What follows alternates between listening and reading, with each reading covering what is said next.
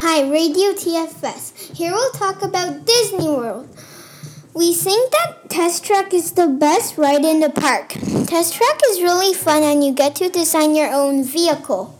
You could test your awesome car on the track.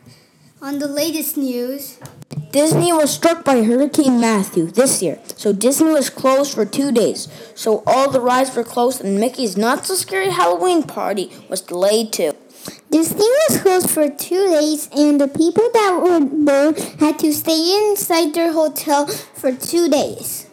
that's incredible. So Disney is happy to be back on track, just like Test Track!